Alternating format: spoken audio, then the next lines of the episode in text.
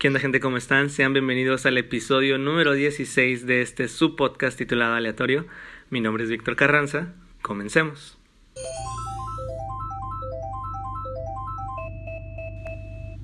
Hola, hola, ¿cómo están? ¿Cómo se encuentran? Espero estén muy bien hoy, día viernes, inicio de fin de semana, como ya saben, otro episodio más de aleatorio. De hecho, me puse a ver la agenda o el calendario más que nada y me di cuenta que ya estamos más de la mitad de septiembre. O sea, ¿en qué momento pasó tan rápido este mes? Recuerdo que agosto fue, bueno, también porque inicié el podcast, entonces cada episodio como que sentía cada semana el mes de agosto y ahora septiembre. Así, ¿cómo? ¿En qué momento? Pero bueno, vamos a dar ahora la introducción de este episodio porque como saben es viernes, hoy toca presentar a mi invitada. Ella es de Nuevo León, México. La conocí durante la carrera, de hecho estudia la licenciatura en economía y nos vamos a graduar de hecho en la misma generación este diciembre 2020 ya todos unos egresados. Vamos a darle la bienvenida aquí al estudio a Susana Aguilar. Susana, ¿cómo te encuentras? ¿Cómo estás? Muy bien, gracias Víctor por la invitación. Saludos a todo lo, a todo el público presente aquí en México y en Europa. Escuché que también tienes ahí radio escuchas, o no sé cómo se diga cuando escuchas un podcast en Spotify. Y sí, cuatro años de carrera juntos. Ya sé, un largo camino todo se termina en diciembre. Todo se acaba en diciembre. Sí, como cualquier, como cualquier viaje, todo tiene su inicio y todo tiene su fin. Nos conocimos pues hace cuatro años, literalmente. Fuiste, creo que de mis primeras amigas locales, por decirlo de cierta forma, porque yo iba llegando a, a tu bella ciudad de, de la zona metropolitana de Monterrey. Entonces, pues fui conociendo y ahí ahí este nos pues nos conocimos entre clases y demás, platicamos, en nuestro grupito y todo ese rollo. Saludos a JDH. Saludos a JDH. En nuestro corazón. ¿Cómo te encuentras? ¿Cómo estás? ¿Cómo te sientes? Muy bien, gracias. Este, espero que te hayas pasado bien después del grito, que te hayas tomado unos buenos tequilas, unas enchiladas, como te la hayas pasado, que hayas dado un buen grito. Ya pasó la quincena, gracias a Dios. Estamos después de la quincena, estamos listos para las compras. Ya se acerca el buen fin, todo muy bien. No sé si te enteraste, hablando de buen fin ahorita que me acordaste, piensan extenderlo. No sé si hubo una noticia que, o sea, va a ser el, creo que es en octubre o noviembre, en noviembre, cuando inicia el buen fin. Generalmente dura como una semana. Ahora lo piensa alargar a dos o tres. Pero pues el mismo impacto de la, de la pandemia, ¿no? De ahorita de que no hay consumo dentro de la, dentro de las ciudades. Pues sí, pues fíjate que aquí en Monterrey ya como que todo se empezó a relajar, ¿eh? Ojo al dato. Sí, eso es cierto. Ya, a ver cómo nos va. Ya he visto que se ha abierto más establecimientos. Ustedes ya pueden consumir palomitas del Cinépolis, por ejemplo, mientras que aquí sigue cerrado. Pero, o sea, se va abriendo los lugares. De hecho, son muy pocos los lugares que están cerrados. Entre ellos, la mayoría lugares de niños, como guarderías, este, salones infantiles, sí, escuelas. Les pegó fuerte a ellos. Sí, sí, sí. Pues están encerrados. ¿Qué pueden hacer? Ellos que quieren salir, ¿no? Y, y correr y todo ese rollo. No, pues nosotros también queremos. Queremos salir y correr. Regresando al tema de, de, esto del buen fin, pues es muy interesante el, pues el tema del consumo, ¿no? Estas medidas que se están haciendo de abrir los gimnasios, abrir los centros comerciales, abrir todo lo de, todo lo que es actividad económica, pues es con el plan de que, oye, ven y consume, porque los lugares no están sustentados para tener como que su renta de local sin venta alguna, o sea, te tienen que sustentar, ¿no? Sí, sí, sí, y es que aparte, por decir, los gimnasios no pueden, muchos gimnasios no pueden dar su servicio online, ¿me explico? O sea, ¿cómo haces un servicio de gimnasio online? Hay, hay otros que sí se pueden, ¿no? Como por decir, el indoor cycling, el, el yoga, todo eso, pues por sí los puedes dar online, ¿me explico? Pero ¿cómo haces un gimnasio online? Está, está complicado, pues. Si era necesario que ya se empezaran a abrir esos negocios y establecimientos, porque sí no se veía, no, no ven la luz, yo creo. Y quién sabe cómo les vaya ahora que la gente ya se dio cuenta que no es necesario ir físicamente, ¿me explico? O sea, ya encontraron otros sustitutos y a lo mejor quién sabe cómo les vaya ahora con la demanda, ¿no? Tocaste un excelente tema, el cual es la cuestión de, sí cierto, o sea, mientras estas empresas o estos lugares físicos se encontraban cerrados y no podían emprender sus bienes o servicios como se le conocería en economía, surgieron este nuevo auge. Bueno, no es nuevo porque de por sí ya existía, pero empezó a tener, empezó a tener su mayor impacto dentro de la sociedad por la situación en la que se encontraba, la cual son las tiendas en línea. Vamos a definir primero este concepto de tiendas en línea. De seguro ya muchos lo conocen, estos millennials y centennials sí, pero por si algún boomer o mentalidad boomer nos escucha, eh, yo me incluí en eso porque la verdad era algo nuevo para mí. Saludos. Una tienda en línea, pues básicamente es la misma que uno en físico, el cual es un establecimiento que busca el intercambio de bienes y servicios a través pues, de transacciones, ¿no? Y dinero, mira, te doy esto, aquí te doy 10 pesitos y tú me das, no sé, que cuesta 10 pesitos, 10 chicles, ah, no. Entonces, generalmente... 10 picafresas. 10 picafresas, exactamente. Era un lugar, pues, físico donde tú tenías que ir y hacías todo esto porque se encontraba en el momento.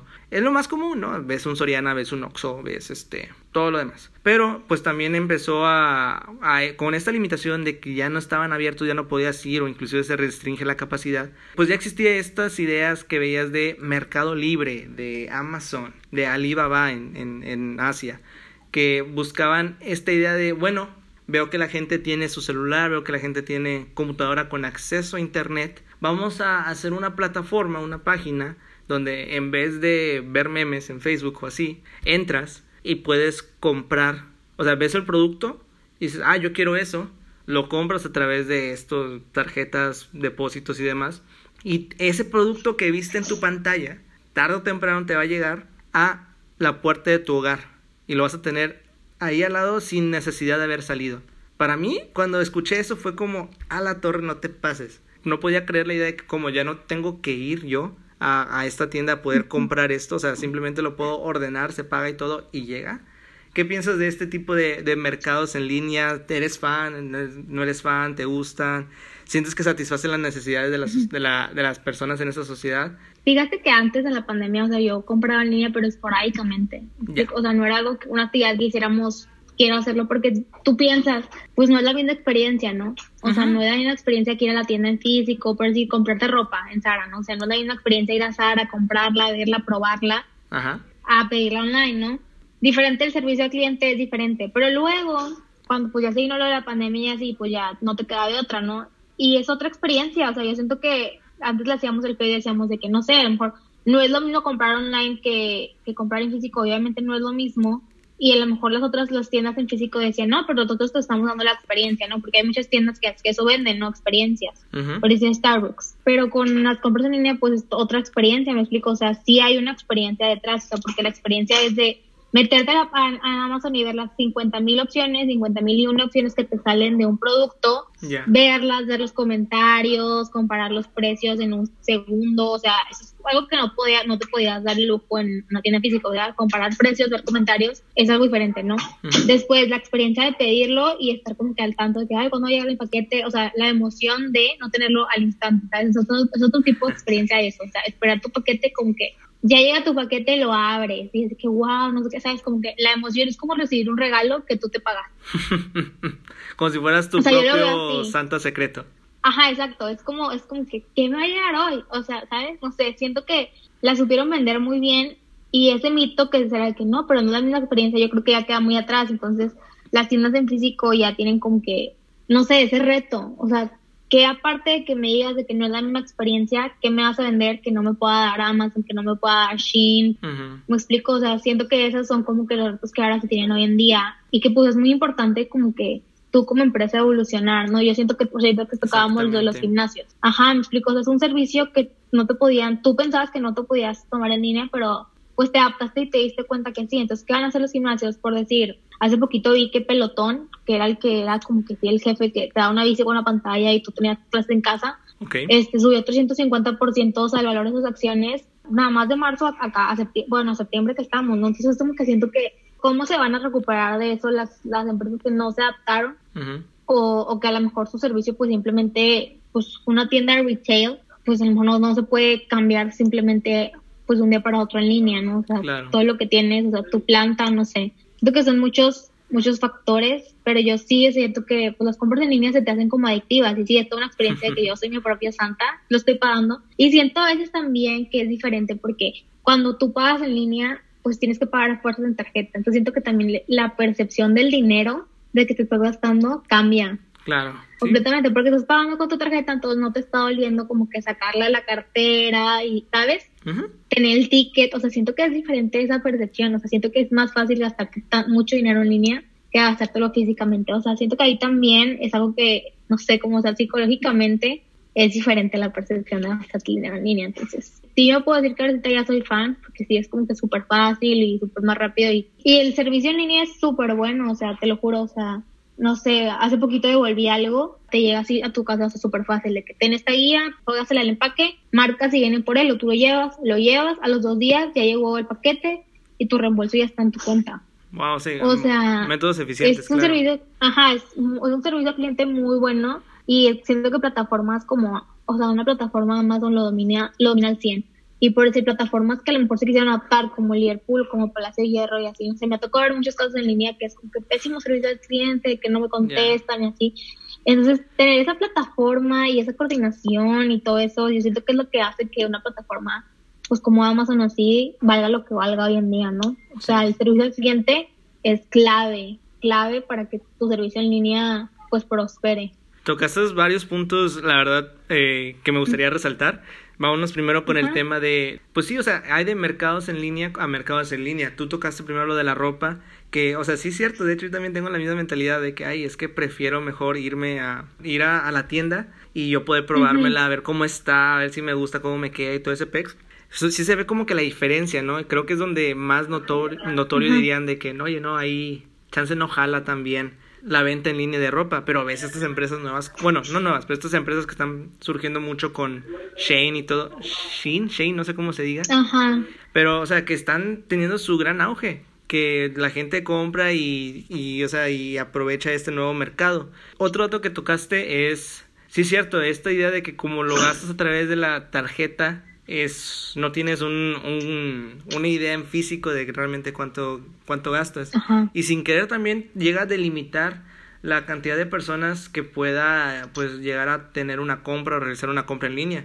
Por ejemplo pongo mi caso que yo o sea yo tengo una tarjeta pero no la tuve hasta que, que hasta que tuve 18 19 años. Entonces compras anterior era como que bien limitados, tenía que decirle a mis papás de que, oye, me pasas tu tarjeta para poder comprar algo, ¿sabes? Existe, existe esta limitación de que necesitas a fuerza tener una tarjeta y cada vez está su propio show del banco de que la tarjeta te deje que la apliques en tiendas que no sean mexicanas o cosas así, que ya sabes, te las bloquean de cierta forma. Pero sí, hay, a pesar de esa, como que de esa traba, se pudo sustentar de buena forma Amazon, Mercado Libre. Me da mucha risa como Mercado Libre, no sé si te fijaste, durante esta pandemia cambió su logo. de tener las dos manos como estrechando, lo cambiaron a chocándose los codos para que no exista contacto y así. Está bien. Ya, ya. Muy inteligente. Sí, esos, estos, esos detallitos.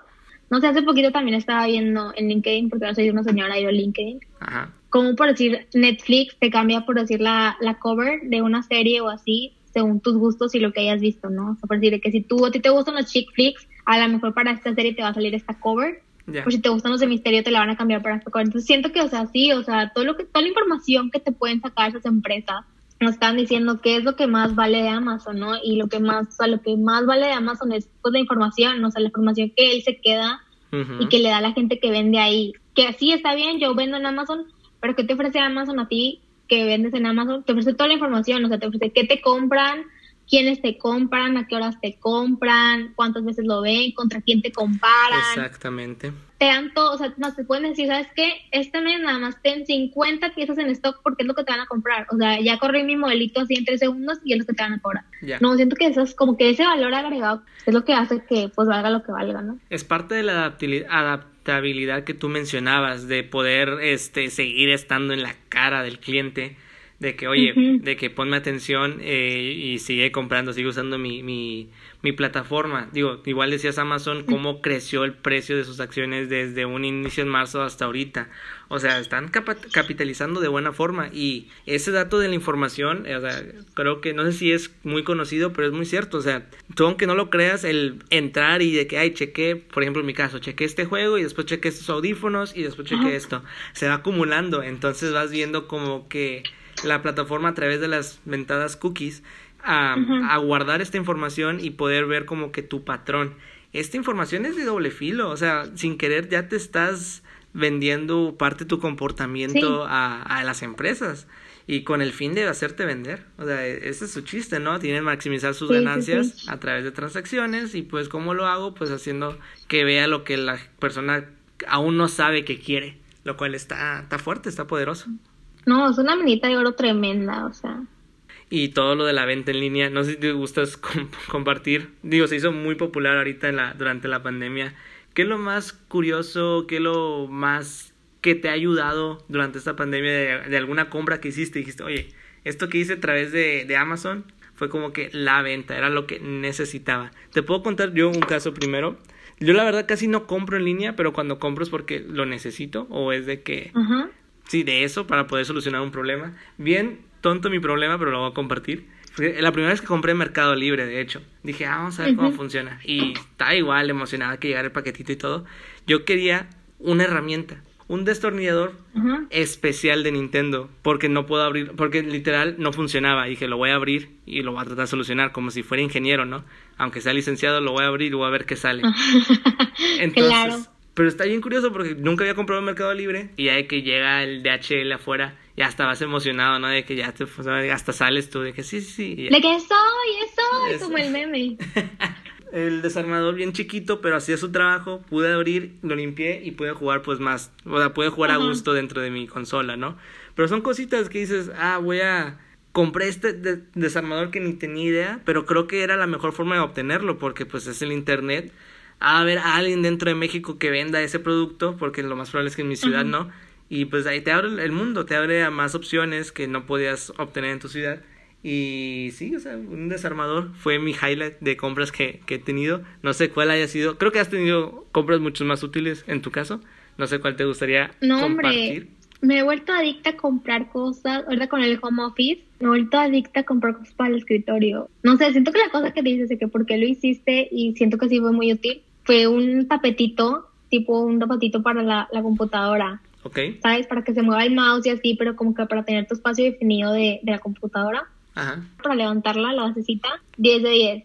Este, y luego también otro, el del iPad, que la, para que la pantalla se sintiera como una libreta. ¿Cómo está eso? Me lo compré. Es como un protector, es como es un protector de pantalla, pero es mate. Le, dicen le, llaman paper like. Entonces cuando estás escribiendo sientes como si estuvieras en la libreta. Wow. Es muy, muy útil.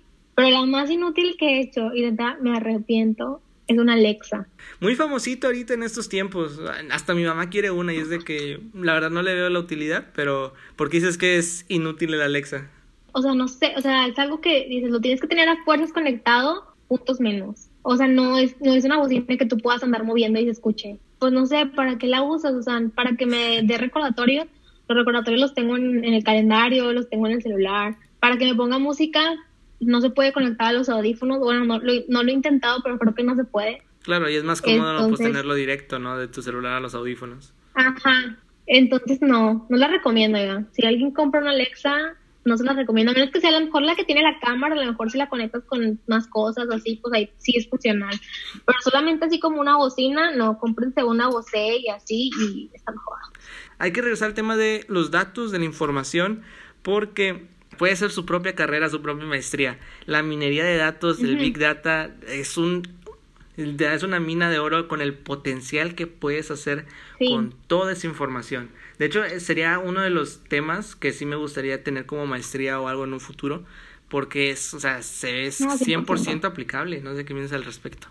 No, ese, ese, ese tema de, de, como que datos hayan y tú saber leer datos y así, siento que a lo mejor te quedas, no sé, Excel, ¿no? Pero Excel no es nada, o sea, Excel es pañales, o sea, comparado con todo lo que tú puedes hacer con Machine Learning y todo lo que tú puedes sacar de todo eso de tus programas, no sé, Python se volvió muy famoso, R, Power BI, Tableau, o sea, como que todo eso para tú traducir información en algo, todas esas herramientas son como lo que se necesita hoy en día en el mercado laboral. O sea, tú ves una vacante y tú ves algo y es como que eso es lo que queremos, ¿no? O sea, queremos alguien que nos lea datos, nosotros como economistas, pues siento que tenemos, pues leer datos yo creo que es lo que nos preparan para, ¿no? Entender leer datos, interpretarlos. Exactamente. Ajá, siento que esa es la, tú puedes moverle mucho los datos, hacerlo, pero si no sabes qué quieres sacar de los datos, pues no, ¿para qué? Ni para qué sepas tanto, me explico. Entonces sí siento que es una carrera, una carrera, una maestría, lo que quiero hacer que se complementa mucho con economía y siento que es algo que es el boom. O sea, todo lo que tú puedas interpretar y sacar de todos los miles y millones de datos, no sé, 193 millones de usuarios que tiene Netflix, no sé cuántos millones tenga Amazon, no sé, pero, o sea, todo lo que tú puedas sacar de eso y sacarlo así en segundos y, ¿sabes que A ver, dime de qué mes, no sé, o sea, es como una maravilla. Es otro es como magia. Es, la magia, es la magia de los datos y la computadora y de todo. Y sí, o sea, yo, yo también tengo un interés ahí en, a lo mejor una maestría o un, ¿cómo, ¿cómo le llaman? Un diplomado, no sé, en eso, porque sí siento que es una herramienta que, que ya no, es como el inglés, siento que ya va a ser como el inglés, claro. ¿sabes? Que ya es como que de cajón lo tienes que tener. De hecho, creo que eso fue una plática que tuve con, con mi papá, en el sentido de, imagínate en los años 60, 70, que el inglés, o sea, era raro el que sabía inglés. Era, bueno, no tal vez no raro, pero o sea, el que lo manejara, el que lo hablara, el que fuera como traductor, que dominara el idioma. Y, ya era así, era una estrella. Ajá. Y ahorita es algo que es casi casi un requisito para, digamos, poder elaborar en empresas que son de talla mundial. yo creo que en el TV. debido a su globalización, al impacto de que pues el inglés es el idioma universal, casi casi. Entonces, ¿qué será lo siguiente que podría, ahorita no es tan común, pero darle otros 30, 40 años y ya es la obligación? Chance, esto de tecnología, saber utilizar la información computacional, creo que sería clave ya en un futuro. Yo siento que ya todos vamos de programadores, ya la carrera de programación así única yo creo que ya no sería, ¿sabes? Siento que ya todas las carreras deben de tener cierto conocimiento en algo de programación y en eso, porque para todo, no sé, por decir, ahorita yo estoy trabajando en una de marketing y es también, o sea, leer datos y leer a clientes y leer toda una base de datos de clientes y pues tienes que saber programar, tienes que saber ver páginas web, tienes que saber de todo, ¿me explico? Entonces, pues marketing lo necesita, economía lo necesita, los abogados también lo van a necesitar en algún día, no sé cómo, porque nunca me he metido en leyes, pero desde luego lo van a necesitar, no sé, o sea, una ley en un segundo, dímela, ahí va a estar, ¿me explico? Exactamente. O sea, es como que para hacer la vida más sencilla, yo siento que sí, ya es como que algo que, siento que va a ser homólogo a lo, al inglés, que es como que de cajón tienes que saber inglés, si no, o sea, ¿qué estás haciendo con tu vida? Es que es la finalidad de la, del, del ser humano, creo yo, en el sentido de que siempre busca la comodidad, el hacerlo más sencillo para uno. Aunque, no, aunque tal vez uno diga que no, es que es cierto. La gente busca hacer las cosas de la manera más sencilla posible para, pues, para sentirse más cómodo dentro de su vida. Imagínate ahora que toda esta información de computación te dé en un así de rápido la información que tú quieras. O sea, es sorprendente. Y saberlo transmitir, yo creo que eso es lo más importante, o sea, saber transmitir la información.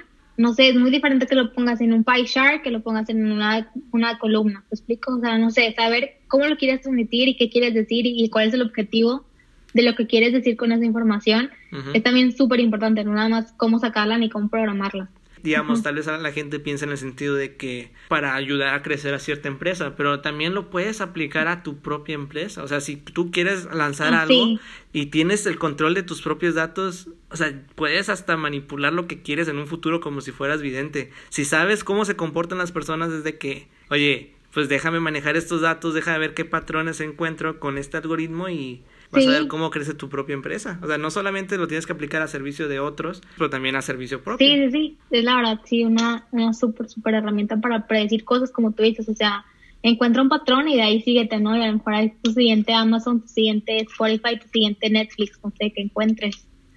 No sé, no sé por qué apenas fue el boom, porque yo siento que a lo mejor eso debe haber sido desde hace muchos años y a lo mejor sí fue, pero ahorita es como que el boom.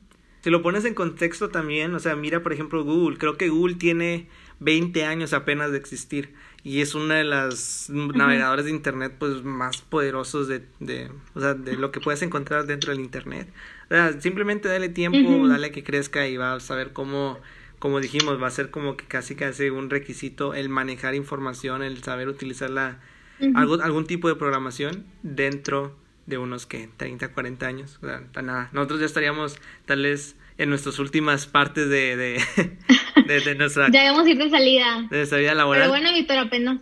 Pero es que apenas, Pero apenas vamos entrando. Exactamente, apenas vamos a salir en diciembre. O sea, literal, no sé qué nos espera. O sea, tú tienes tu... Estás realizando prácticas, trabajo, pero obviamente estás en busca de qué, qué más puedo crecer, en qué más me puedo ir. Yo igual. Pero es que siento que hay demasiados caminos que en diciembre o sea, no en diciembre, pero en diciembre ya es como que el deadline, pero desde ahorita tenemos que ir viendo y analizando, diciendo que te cae el 20% en este semestre, último semestre, Saludos a todos los compañeros que se van a graduar o se acaban de graduar.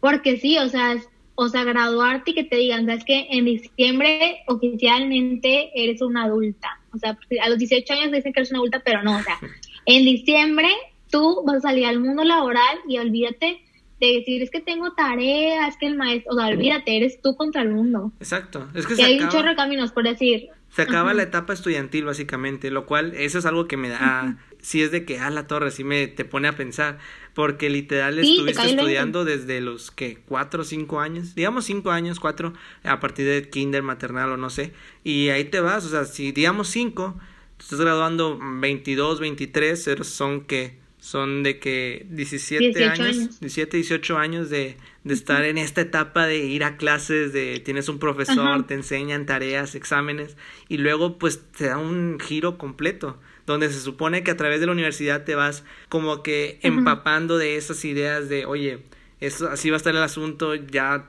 o sea, ya no va a haber exámenes y eso es de que tú tienes que trabajar a que salgan los proyectos del día a día de una empresa. está, está interesante, da hasta incertidumbre. Sí, es que teníamos todo estructurado. Sí, teníamos, teníamos todo estructurado. En la escuela de 7 a 2, vas a la escuela, la comida a las dos y media a las 3, haz tu tarea, ves películas, vas a, tus clases de natación o lo que sea, y se termina el día y otra vez, ¿sabes? O sea, teníamos todo estructurado hasta el día de hoy, como lo que hicimos en la, en la universidad igual, estructurado. Clase de esta hora hasta ahora, la libre, nos vamos a Biblio, nos vamos por un café, me explico, o sea, pero todo era, o sea, tú sabías que al día siguiente ya lo que ya lo que ibas a hacer, me explico, pero no sé, siento que ya en diciembre es como que ¿y qué vas a hacer? O sea, ahora sí la pregunta es ¿y qué voy a hacer mañana? O sea, voy a estudiar una maestría a lo mejor en ciencia de datos, que es lo que se viene ahorita y que a lo mejor mucho, a muchas personas les puede interesar. O me directo voy a un empleo de que ya voy a buscar algo, tal vez para juntar el dinero para una maestría, o chance ya quieres aplicar para una empresa que tú querías y quedarte ahí lo que son seis años, que es básicamente una primaria, o sea, está... Y después lo vuelves a pensar, ¿sabes? Son seis años que dices, o de que voy a estar cuánto tiempo ahí, porque ya pues el tiempo es oro a, esta edad, o sea, en el sentido de que son los 20, es como que empiezas a valorar más ya no somos Unos niños. Sí, empiezas a valorar más el tiempo. Ya los 22, 23 Ajá. Y empiezas a ver como que qué es este lo mejor para ti, dónde ves que tienes crecimiento, o sea, es todo un mundo diferente, un chorro de posibilidades que obviamente puede asustar a uno en ver cuál sería la mejor decisión porque tú tal vez ni siquiera sabes en el momento cuál es, pero te está este gut feeling, este sentimiento de que, oye, eh, tal vez esto es lo que me impulsa o esto es lo que me da buena vibra, vámonos a ello y chance, o sea, y chance es la, la opción correcta y pegas o tal vez no y aprendes de ello y te vas a otro, no te tienes que de, de, tener por ello. Siento que ahorita estamos en una edad de que la podemos regar y no es como el fin de nuestra vida porque me explico, o sea, lo podemos ver como en, como perfiles de riesgo, ¿no? No somos ni risk averse, ni a lo mejor ya no somos tanto risk seekers, pero sí podemos, sí somos tanto porque pues lo que tú dices, puedes seguir tu gut y a lo mejor sí, chicle y pega y aquí ya le hiciste y encontraste tu vocación y así, pues, y si no fue tu vocación y se, en, ese, en esas prácticas que estuviste, si en esos dos meses que estuviste en el trabajo, no sé, no te gusta, es como que bueno, next. No, o sea, porque estamos, estamos jóvenes, entre comillas, tengo tanto. eh, sí, siento que hay como que un chorro de caminos, siento que a veces también nos tratamos de comparar, de que no, hombre, es que fulanito de tal ya está en esta empresa y ya o ya empezó su negocio o ya tiene ya tiene su futuro asegurado porque su papá trabaja aquí o su papá tiene cierto negocio y así, pero siento que que pues cada quien sigue sus pues no sé, o sea, esa espinita que tú sientes, o sea, que tú, que tú ves, no sé. Claro, todo a su ritmo. pues, todo ajá, a su ritmo, todo a su ritmo no, tiene, no hay una guía de cómo realmente tiene que ser tu vida, o sea, nadie sabe ni siquiera, o sea, tú eres el que guía y no necesariamente va a haber una opción correcta o incorrecta, simplemente todo es aprendizaje.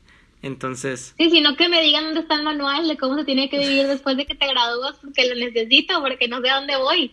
Pero yo siento que si tienes un objetivo, una meta, no sé, mi meta es tener mi negocio a los 30, pues entonces ya tienes como que una meta y ya sabes que a lo mejor que sabes que este camino pues no me llega a nada. Es que, o sea, ya, o sea, no sé, ir buscando, no sé, por si yo en las prácticas, no sé, yo siento que ya llegas a tu punto donde ya sabes que ya le saqué el provecho que tuve que haber sacado y siguiente, o sea, no te, o sea, no quedarte estancado en algo que a lo mejor no te va a dar a ti, no sé, no, no sé si me explico, pero yo siento que sí, o sea, ahorita en esta edad hay que aprovechar no sé, un camino muy raro, muy confuso, pero sí, o sea, hay que empezar a, tener nuestras metas y nuestros objetivos muy claros. Es necesario. Porque nos quedan muy poquitos, ajá, muy poquitos meses. Es necesario encontrar el, el orden dentro de este caos para poder saber guiarte. Tú lo planteaste muy bien, es que no está estructurado como nuestras etapas pasadas. Entonces, es que chance te lo estructuraban por ti y ahora es parte de tu, de tu cosas que hacer, el estructurar qué, qué vas a plantear con tu vida.